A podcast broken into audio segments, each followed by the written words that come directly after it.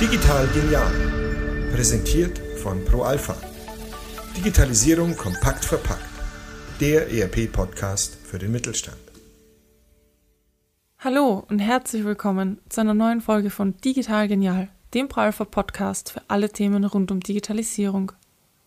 Sie möchten Ihr eigenes Unternehmen voranbringen und Ihr Produktportfolio erweitern? Dann stehen Sie jetzt natürlich vor mehreren Möglichkeiten. Sie können das Portfolio auf eigene Faust erweitern und selbstständig neue Produkte entwickeln. Sie können sich aber auch einen Partner ins Boot holen, der schon weiß, wie man das Thema richtig angeht. Oder Sie schließen sich mit einem Unternehmen zusammen, das auf dem Gebiet bereits ein Profi ist. Mergers and Acquisitions sind hier eine häufig gewählte Variante. Aber wie genau geht man das Thema MA denn am besten an? Und vor allem, was ist alles nach dem Kauf zu erledigen? Welcher Weg der richtige ist und wie man ihn auch bis zu Ende geht, wenn die Entscheidung gefallen ist, darüber spreche ich mit meiner Kollegin Marine Gurzadian. Sie verantwortet bei uns seit Juli 2020 den Bereich Corporate Development and Strategy und ist seit August 2021 als Geschäftsführerin unter anderem für die Gestaltung der Produkt- und Akquisitionsstrategie bei ProAlpha verantwortlich. In dieser Episode verrät sie uns, wie man den richtigen Weg findet und welche Stolpersteine besser zu vermeiden sind. Hallo Marini, schön, dass du da bist und wir ein bisschen über das Thema Mergers and Acquisition sprechen können. Ich habe es eben schon erwähnt, Zusammenschlüsse und Akquisitionen sind ja ein möglicher Weg, wenn ich als Unternehmen mein eigenes Produktportfolio erweitern möchte. Aber an welchen Indikatoren kann ich denn jetzt festmachen, ob ein Zukauf, eine Partnerschaft oder doch die Eigenentwicklung der richtige Weg für mich ist? Mhm. Also erstmal vielen Dank äh, für, die, für die Einladung, Jessica. Ich freue mich da sehr, über das Thema zu sprechen. Ähm, ich denke, insgesamt gibt es drei wichtige Faktoren, anhand man so eine Entscheidung treffen kann. Also Nummer eins ist die strategische Relevanz. Wie wichtig ist die Leistung? Wie wichtig ist das Produkt? ähm, für, für deine Kunden. Ja, also zum Beispiel bei uns stellen wir uns die Frage, ähm, wenn wir eine Akquisition tätigen, ähm, muss es Teil der Pro-Alpha-Gruppe sein oder könnten wir da eventuell auch mit jemandem partnern? Und ein gutes Beispiel ist die Akquisition ähm, der Firma Tesoware. Tesoware war ein langer äh, äh, oder lange Zeit ein Partner von uns, ähm, bis wir dann wirklich gemerkt haben, äh, dass das Interesse und die Wichtigkeit des Portfolios rund um Betriebsdatenerfassung, Personalzeiterfassung ähm, wirklich steigt und, und somit eigentlich Teil des Produktportfolios der Pro-Alpha-Gruppe werden muss. Ähm, das zweite, das zweite Thema ist die finanzielle Basis, das finanzielle Profil. Ähm, also wenn ich etwas eigenes ähm, zu einem Betrag X in ein paar Monaten entwickeln kann, dann kaufe ich kein Unternehmen und wahrscheinlich werde ich auch da nicht unbedingt partnern. Ein gutes Beispiel ist Portfolio, ist das Portfolio von der Firma Corporate Planning. Also ähm, bis wir da auf dem gleichen Stand der Firma wären, würde es uns wirklich ähm, lange, lange brauchen und recht viel Geld kosten, bis wir das selber entwickelt hätten. Und das, der dritte Faktor ist natürlich die Geschwindigkeit und das bestehende Wissen und wahrscheinlich mit der wichtigste Faktor. Also wenn ich in meinem eigenen Unternehmen nicht das relevante Wissen habe ähm, rund um das Produkt oder diese Prozesse, die ich äh, digitalisieren möchte, dann ist eine Eigenentwicklung nicht nur zeitintensiv, sondern ich muss erstmal dafür auch die richtigen Leute an Bord holen, die die relevanten Erfahrungen mitbringen. Und gleichzeitig, wenn es marktführende Unternehmen gibt, die das Portfolio erfolgreich anbieten, ähm, und es zum Teil vielleicht sogar über Jahrzehnte, dann ist das etwas, was man sehr schwierig ähm, nachmachen kann. Also es wird einem auf jeden Fall sehr, äh, sehr viel abverlangt. Ein gutes Beispiel auch hier ist das Portfolio von Böhme und Weiß. Böhme und Weiß ist viele Jahrzehnte super erfolgreich im Markt unterwegs im Bereich Qualitätsmanagement. Und wenn wir auf das gleiche Level kommen wollen würden, dann würde es uns also wirklich sehr lange, äh, sehr lange brauchen und sehr viel länger, als es die Firma heute auf dem Markt gibt. Wenn ich mir jetzt alle Faktoren, die du eben genannt hast, genauer angesehen habe und die Entscheidung landet am Ende wirklich auf Akquisition, wie genau gehe ich diese Sache dann am besten an? Und vor allem, wann weiß ich denn, dass die Zeit reif ist und mein Unternehmen noch wirklich bereit ist zu akquirieren? Also erstmal muss man natürlich den Markt gut verstehen, ähm, insbesondere die Kundenanforderungen. Also welche Use Cases brauchen unsere Kunden ähm, heute und in Zukunft? Wir sind da im engen Austausch mit unseren bestehenden Kunden, um ihre Anforderungen zu verstehen, insbesondere wenn wir diese im Rahmen unserer eigenen Roadmap nicht umsetzen können. Danach muss man sich natürlich die Anbieter im Markt anschauen, also eine Wettbewerbsanalyse durchführen welche Unternehmen sind führend, warum. Ähm, danach spricht man die Unternehmen an. Also man macht dann eine Analyse des Produktportfolios, man schaut sich das Produkt im Rahmen von einer Produktdemo an. Ähm, wenn es dann weitergeht, ähm, geht es dann die Analyse von Finanzkennzahlen, man führt Gespräche mit dem Management und letztendlich geht man stufenweise vor. Ähm, und mit jeder Stufe ähm, weiß man immer mehr über das Produkt, immer mehr über das Unternehmen, immer mehr über das Management. Und bei jeder Stufe muss man sich dann die Frage stellen, ist es das richtige Unternehmen, ist es das richtige Produkt, ist es das richtige Team für einen? Ähm, zu deiner zweiten Frage, wann ist ein Unternehmen reif für eine Akquisition? Ähm, ist keine einfache Frage. Ähm, letztendlich muss man die Strukturen im eigenen Unternehmen schaffen. Also viele Akquisitionen braucht ein ganz klares Vorgehen, ein Team. Ähm, wir wollen ja zwei Akquisitionen pro Jahr tätigen. Das bedeutet, bei uns ist es ein Team, ähm, das sich um Akquisitionen äh, kümmert. Und am Ende ist es auch eine zweiseitige Straße. Also man muss auch ein attraktiver Käufer sein. Man muss auch die richtige Kultur und auch am Ende auch eine Perspektive bieten für das Unternehmen, was man auch akquirieren möchte. Ein Unternehmen zu akquirieren ist natürlich ein sehr umfangreicher Prozess und nichts, das man einfach so mal schnell von heute auf morgen umsetzt.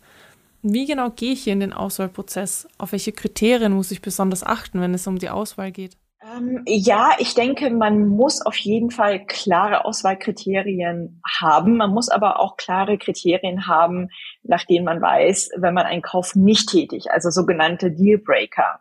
Und diese Kriterien für, sind für jedes Unternehmen unterschiedlich. Also zum Beispiel für uns als Pro Alpha gibt es drei entscheidende Kriterien. Nummer eins ist, der Fit vom Produkt und von der Technologie für unsere Kunden. Also ähm, würden unsere Kunden in der diskreten Fertigung im Mittelstand das Produkt kaufen oder nicht? Und ist es eine nachhaltige Technologie, ähm, auf die wir am Ende setzen? Ist sie Cloud-nativ oder gibt es eine klare Roadmap in Richtung Cloud? Ähm, das zweite Kriterium ist, handelt es sich um finanziell um ein nachhaltiges Unternehmen. Wir sehen natürlich sehr viele Startups ähm, im Markt. Wir werden von sehr vielen Startups auch angesprochen. Das ist zum Beispiel nicht unbedingt ein Profil von Unternehmen, das für uns relevant ist. Und am Ende entscheidet natürlich Kultur, Spirit, Teamfit, ähm, hat man die richtigen Werte? Hat man die richtigen Prioritäten als Unternehmen? Wie wichtig ist zum Beispiel einem Kundenzufriedenheit? Ähm, wie agiert man insgesamt als Team? Und diese drei Themen ähm, muss man für sich sehr klar haben, bevor man in irgendwelche Gespräche einsteigt. Wenn ich dann alle Kriterien durch habe, die Auswahl komplett durchgedacht, den ganzen Prozess durchlaufen habe und wirklich beim Kauf stehe, dann ist das ja nicht das Ende vom Projekt, sondern eigentlich erst der Anfang. Welche Tipps hast du denn zur Post-Merger-Integration, gerade wenn es um Softwareunternehmen geht? Also erstmal muss man sagen, Post-Merger-Integration bei Softwareunternehmen ist wahrscheinlich das schwierigste, die schwierigste Integration. Ähm, und bevor man auch da an irgendetwas rangeht, muss das Ziel einem super klar sein. Also das Ziel für beide Seiten muss klar sein. Welchen Mehrwert möchte ich für meine Kunden, für meine Mitarbeiter und für meine Partner schaffen? Und je klarer ich dieses Ziel in Worte fassen kann, quantifizieren kann, ähm, desto besser aus, auch die Ausgangsbasis in der Zusammenarbeit. Ähm, das Zweite ist, man braucht einen sehr klaren Ansatz. Also im Markt gibt es wirklich unterschiedliche Philosophien, Ansätze, Erfahrungen, wie eine Integration aussehen kann. Es gibt Beispiele von einer vollen Integration. Da ist zum Beispiel die Firma Infor oder zum Teil auch SAP ein gutes Beispiel bis hin zur gar keine Integration, wo man eher so lose Unternehmen trifft. Das ist insbesondere bei kleineren Firmen häufig zu sehen. Und ähm, wir haben uns für eine, ich sag mal, hybride Integration entschieden. Es gibt Bereiche, wo wir ähm, zentrale Teams gebildet haben, zum Beispiel die Gruppenfunktionen. Und es gibt Bereiche, wo wir ganz klar eine, eine, auf eine sehr hohe Eigenständigkeit Wert legen. Also gerade Prozesse und Bereiche, die Customer Facing sind, also die mit Kunden interagieren, Sales, Delivery, ähm, die agieren im Rahmen von dem jeweiligen Gruppenunternehmen. Und ähm, schließlich braucht man ein ganz klares Programm. Also um zwei Unternehmen zusammenzubringen, ähm, das ist ein sehr, sehr langes, komplexes, schwieriges Unterfangen. Und, ähm, und es muss natürlich auch sehr effizient gemanagt werden. Ja? Parallel laufen operative äh, Geschäfte, ähm, tagtägliche Aufgaben. Das bedeutet, um Bereiche zusammenzubringen, muss man das wirklich gut planen, man muss es gut steuern, um sicherzustellen, dass auch jeder weiß, wie genau arbeiten wir zusammen im Customer Support, wie genau arbeiten wir im Vertrieb. Ähm, bei ProAlpha zum Beispiel dauert so ein Programm sechs Monate. Wir haben ein mittlerweile relativ standardisiertes ähm, Programm und äh, ja, kommunizieren, lernen daraus natürlich sehr viel. Uns ist es wichtig, dass wir auch als Unternehmen, als Pro Alpha von allen unseren Gruppenunternehmen lernen, dass wir wirklich auch Best Practices identifizieren. Wir haben Akquisitionen getätigt, wo wir zum Beispiel technologisch wirklich Unternehmen an Bord geholt haben, die weiter sind als wir. Bestes Beispiel ist CureComp. Ähm, das ist ja eine komplett cloud-native Lösung, ähm, sehr viel weiter als wir. Corporate Planning auch sehr weit in der Cloud-Transformation. Es gibt aber auch natürlich Dinge, die wir als Pro Alpha, als Best Practice anbieten können. Zum Beispiel Produktmanagement-Trainings oder ähm, die Kundenzufriedenheitsbefragung, wie wir den NPS ähm, ermitteln, was wir danach machen. Und letztendlich muss man aus jedem Prozess, aus jeder Erfahrung, aus jeder Akquisition lernen. Ähm, auch wir lernen ständig wir haben in den letzten knapp 14 Monaten drei Akquisitionen getätigt und der Austausch im Unternehmen ist dazu super wichtig. Was kann man noch besser machen? Was kann man noch einfacher machen? Was kann man noch effizienter machen? Man lernt ja auch wirklich nie aus. Wie du gerade eben schon gesagt hast, es ist und bleibt ein ewiger Lernprozess. Und wir selber stecken da ja auch mittendrin. Wir haben einige Gruppenunternehmen an Bord geholt und jetzt nach all deinen Tipps zu den Kriterien und den Auswahlfaktoren bin ich besonders neugierig. Wieso genau haben wir uns denn für diese Unternehmen entschieden? Ähm, ich denke, diese Unternehmen haben ein paar Dinge gemeinsam und dann noch ein paar Alleinstellungsmerkmale. Ähm, und ich gehe gerne durch die Kriterien durch, die ich anfangs erwähnt habe, wenn wir Akquisition tätigen. Nummer eins ist, die besten Lösungen im Markt für unsere Kunden zu finden. Bestes Beispiel ist Böhme und Weiß. Böhme und Weiß ist absolut führend im Qualitätsmanagement, im Mittelstand, äh, in der industriellen Fertigung. Denn wenn wir mit unseren Kunden sprechen, dann braucht man letztendlich Böhme und Weiß, ich sag mal, kaum zu verkaufen oder zu platzieren. Das ist ein super bekanntes Unternehmen mit einem tollen Image, mit einem tollen Bekanntheitsgrad. Und dann geht es eher darum, ähm, wie genau funktioniert die Integration, ähm, wann sollte die, ähm, äh, die Investition ähm, stattfinden, äh, was sind vielleicht so kleine, ähm, kleine Anpassungen, die man da braucht als Kunde. Ähm, aber das ist ein ganz, ganz wesentliches Kriterium. Ähm, zweitens, zweites Beispiel ist äh, CureComp. CureComp ist ein cloud-nativer Anbieter. Also das bedeutet, die Lösung von der Firma gab es noch nie on-prem.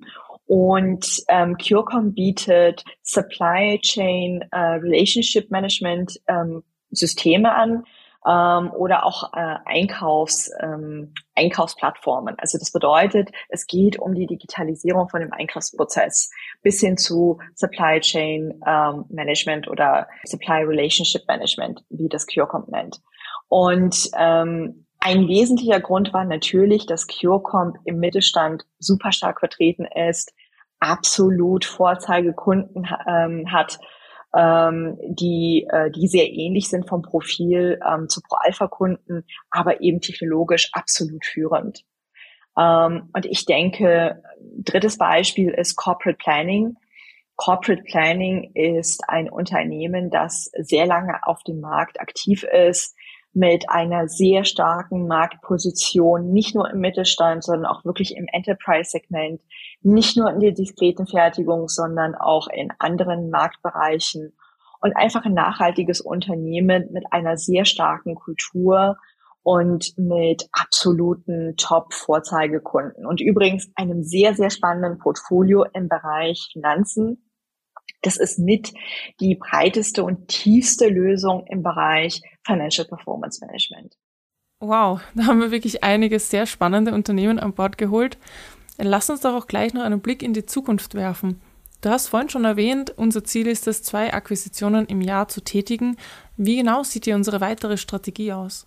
Also erstmal ist es natürlich eine sehr ambitionierte Strategie und diese basiert auf der Ambition unseren Kunden, das beste Portfolio in der diskreten Fertigung zu bieten. Das bedeutet, wir sind ständig im Austausch mit unseren Kunden, wo wir noch sogenannte White Spots haben im Portfolio. Ja, also was fehlt uns noch? Was brauchen unsere Kunden, um heute ihre Prozesse im Kerngeschäft richtig zu, zu digitalisieren? Um, ähm, und wenn es zwei Akquisitionen sind, dann super. Wenn es drei oder mehr sind, dann ist es auch gut. Ähm, die Kernbereiche, die wir uns im Moment intensivst anschauen, sind Service oder Field Service Management ähm, einfach weil sich das Geschäftsmodell unserer Kunden eben in diese Richtung bewegt. Ja, also man produziert weniger, man wartet mehr, man hat noch verschiedene Serviceleistungen, die man anbietet. Der zweite Bereich ist Energiemanagement und Sustainability, Nachhaltigkeit, CO2-Tracking. Der Hintergrund dazu sind sicherlich die steigenden Energiepreise, insbesondere für produzierenden Unternehmen ganz, ganz erheblich, aber natürlich Regulatorik rund um Nachhaltigkeit und Reporting. Und schließlich ähm, Automatisierung in dem produktionsnahen Bereich. Also ähm, wir sehen es bei unseren Kunden. Unsere Kunden haben sehr komplexe Geschäftsmodelle, sehr komplexe Prozesse. Und je mehr wir diese auch automatisieren können, desto besser, ob mit oder ohne Pro Alpha. Das sind die, das sind die drei ähm, Bereiche. Und grundsätzlich sind wir ein sehr, sehr aktiver Investor im Markt. Also wir sprechen selbst proaktiv Unternehmen an, ähm, diskutieren mit denen, ähm, werden aber auch selber angesprochen. Und ich würde sagen, wir sind zu jedem Zeitpunkt in mindestens einer aktiven Verhandlung unterwegs. Also es bleibt auf jeden Fall sehr, sehr spannend. Das klingt doch sehr stark danach. Also eines steht auf jeden Fall fest, langweilig wird uns die nächste Zeit sicher nicht. Vielen Dank, Marinee, dass du uns hier ein bisschen hinter die Kulissen ausblicken lassen. Da war auch einiges Neues und Spannendes für mich dabei. Gerne. Und was können Sie, liebe Zuhörer und Zuhörerinnen, aus dieser Episode mitnehmen? Nun, wer eine Akquisition andenkt, der braucht auf jeden Fall eine ganz klare Strategie. Dazu gehören nicht nur klare Kriterien, warum man ein Unternehmen kauft, sondern auch ganz klare Dealbreaker, warum man ein Unternehmen eben nicht kauft. Neben der Strategie muss man auch einen Fokus auf die Geschwindigkeit legen. Die Eigenentwicklung von Produkten ist oft sehr, sehr zeitintensiv und Zeit ist ja bekanntlich Geld, gerade in sehr stark umkämpften Märkten. Und schließlich haben wir noch das Thema der Integration. Gerade im Softwarebereich gibt es keinen vordefinierten Fahrplan oder eine Blaupause. Hier ist es entscheidend, dass ganz egal welches Konzept man wählt, man auch kontinuierlich daran arbeitet, es weiter und weiter zu verbessern. Und damit sind wir auch schon wieder am Ende der Episode angekommen.